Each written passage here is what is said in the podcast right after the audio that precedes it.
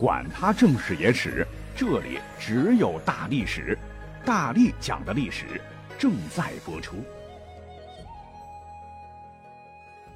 大家好，我是大力丸儿。老话说，少不看水浒，老不看三国。咱们讲过不少原因，其中之一就是别看水泊梁山表面上一百单八位好汉，都听从哥哥的领导，是哥哥长哥哥短，座次排完和和气气，架构稳定。其实好汉们有强匪，有路霸，有儒生，有小吏，有军官，有农民，有财主，成分复杂着呢。亲疏尊卑分的是清清亮亮，各有各的山头。好在及时雨宋江深谋远虑，手腕高超，口若莲花。即使兄弟略有微词，众兄弟暂时还都得听令。山寨之主宋江这才放心大胆地将商议军情、调兵遣将、排定座次的地方聚义厅直接改为了忠义堂，并在门口竖起了替天行道的杏黄大旗，昭告天下各路豪杰。呃，估计主要是给朝廷看。其实宋江他自个儿有小九九哈，你别看他将晁盖的聚义改为了忠义，仅一字之差，却天壤之别。前者呢，说的是大家被逼上梁山，重情重义，团结一致，反抗压迫，以武力斗争的方式跟朝廷对抗，为百姓讨公道。而忠义，首先是殷切希望大家忠心拥护山寨之主，就是宋江老大。其次，儒家讲究忠君爱国，那一国的老大不就是那个皇帝老子吗？就表明要对朝廷尽忠，做皇帝的忠臣义士。哎，这才引得鲁智深、武松的强烈反对。但是呢，宋江大权在握，莫有不从。弹压反对势力之后，又两胜潼关，三胜高俅，政府军被杀的是丢盔卸甲。趁热打铁，在经过几次谈判之后，宋江终于实现了他的忠义梦，率众兄弟投降了许以重诺的朝廷，被封赏加爵。宋江和一部分的兄弟也实现了做朝廷大官的终极梦想。起军摇身一变成了宋廷官军，替天行道的招牌也改为了保国安民，那一切都变了。但问题是，朝廷可没把你们宋江当自己人，采用借力打力、坐收渔翁之利的策略，让梁山人马先攻打辽国，又平定同为义军的田虎、王庆，直到最强大的江南方腊。那抱着建功立业的幻想，义军损失惨重。虽最后擒获了方腊，立了大功，但本身也是遭遇了滑铁卢，阵亡五十九条好汉。青面兽杨志随后又病死，紧接着张衡、穆弘、孔明、朱贵、白胜、朱富先后在杭州染疫病故。那不愿接受朝廷封官，鲁智深最终杭州六合寺出家，不久又作画。失一臂的武松也跟宋江闹掰了，就地出家，照顾患了风瘫的豹子头林冲。但梁山军的厄运并未结束，杨雄被拘病故，石谦脚长沙病故，浪子燕青拜别卢俊义，留书给宋江，下落不明。好不容易到了苏州，李俊、童威、童猛又离去，待得疲惫之师到达汴京，驻扎于陈桥驿时，清点人马。昔日大碗喝酒，大块吃肉，热热闹闹的三十六天罡，七十二地煞，一百单八将。只剩下区区二十七名头领：宋江、花荣、卢俊义、朱仝、关胜、呼延灼、李逵、戴宗、柴进、李应、阮小七和吴用等。前后呢，也被朝廷封为了什么兵马总管、指挥使、都统制等看似重要的职位。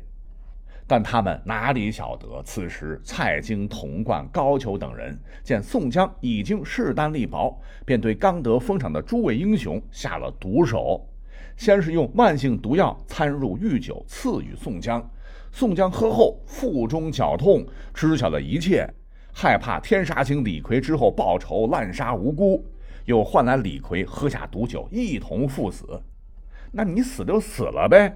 结果这个宋江的魂魄又给吴用和花荣托梦，两人最终吊死在宋江墓旁。至此，我们刨掉自谋生路、致残不能动弹的啊，前头提到的武松、林冲、燕青。还有投奔华外国的混江龙李俊，修仙问道而去的入云龙公孙胜，神级军师朱武，混世魔王樊瑞之外，还有什么彻底回了乡，当了平民的小车兰穆春、独角兽邹润、神算子蒋敬、锦豹子梁林、一枝花蔡庆，在剩下的这些梁山好汉当中啊，其实你去扒拉扒拉，还是有几位手握重兵的。那奇了怪了，自己的好大哥即使与宋江被奸臣所害，他们为何不忠心而出，起兵反了他娘的？毕竟从前就反过朝廷嘛。我想，这也是看罢此书，不少水浒迷们或多或少心中的疑虑。其实回答出这个问题并不难，咱们就分门别类来。咱们可以先讲讲宋江这个山头的戴宗，唤作神行太保，为宋江部下三十六员头领之一。最初的时候，那为了宋江，差点命都没了哈，为宋江死忠粉儿。那听哥哥的话，然后呢，随军征方腊，被授予了个荣誉将军。又给了个兖州府都统制的官儿，朱统制是个什么官职呢？北宋的时候啊，只是一个暂时临时派遣以统诸将的官职；南宋的时候才官名固定。所以戴宗啊，当得知哥哥死讯之后，我估计私底下也是愤怒不已。可是呢，官微力小啊，没有办法振臂一呼，孤掌难鸣，揭竿而起。也就是说，宋江嫡系尚且如此，更不用说其他健在的兄弟。如授予官职也不高的朝廷火药局打炮的轰天雷林震，当弼马温的自然伯黄甫端，驸马王府当差的铁轿子岳和，还有当了御医的安道全等流，被分割各处散为满天星。那他们在聚合一处替哥哥报仇的难度也是非常高的，最多就是辞官以表达愤慨而已。讲到这儿，你会说，哎，那不对啊，还有一类啊，像正将关胜。呼延灼跟宋江也是极为密切的关系，手中又有调动部分军队的权利，为什么不反呢？跟宋军死磕？我们先看手持青龙偃月刀的关胜，精通兵法，履历过人，被封为大名府正兵马总管，那真是威风凛凛。宋江被搞死时，他正在北京操练军马，也深得军心。况且可能是名将武圣关羽的后裔，所以宋廷呢没敢把他怎么地。那就是这么一位重量级人物，为什么没有义薄云天，举起义旗反抗朝廷呢？哎，说起来不是他不想，而是他不知啊。本来关胜呢九死一生，躲过了敌人的明枪暗箭，是瘟疫痢疾。宋廷的阴谋算计，军中威望也很高，有万夫不挡之勇，本大可作为。无奈就在宋江即将被毒死的节骨眼上，他饮酒贪杯。估计这酒量都是在聚义厅练的哈。一回操练军队之后呢，回家喝醉了，是忽然堕马不育而亡。所谓是人走茶凉，也就没有办法替哥哥报仇雪恨。而另一位手握重兵的大将，宋朝开国名将铁鞭王呼延赞嫡派子孙呼延灼，是跟随宋江征讨辽国王庆、田虎、方腊，多建功勋。班师回朝之后，被封为御营兵马指挥，可以说也是手握重兵啊。很多人就觉得他在宋江罹难后举兵反叛，还真有可能成大事啊。但很遗憾，好死不死，他压根儿可能也没有机会这样去做。为什么呢？朝廷委以他重任，他马不停蹄地率领大军直接奔赴了战场，和金国名将金兀术次太子大战，是一直杀至淮西，不幸最终阵亡，为国捐躯。那远离中原，宋江之死讯息能否第一时间到达不说，将军在外与金军厮杀，那是为了国家民族利益，这是高于一切的。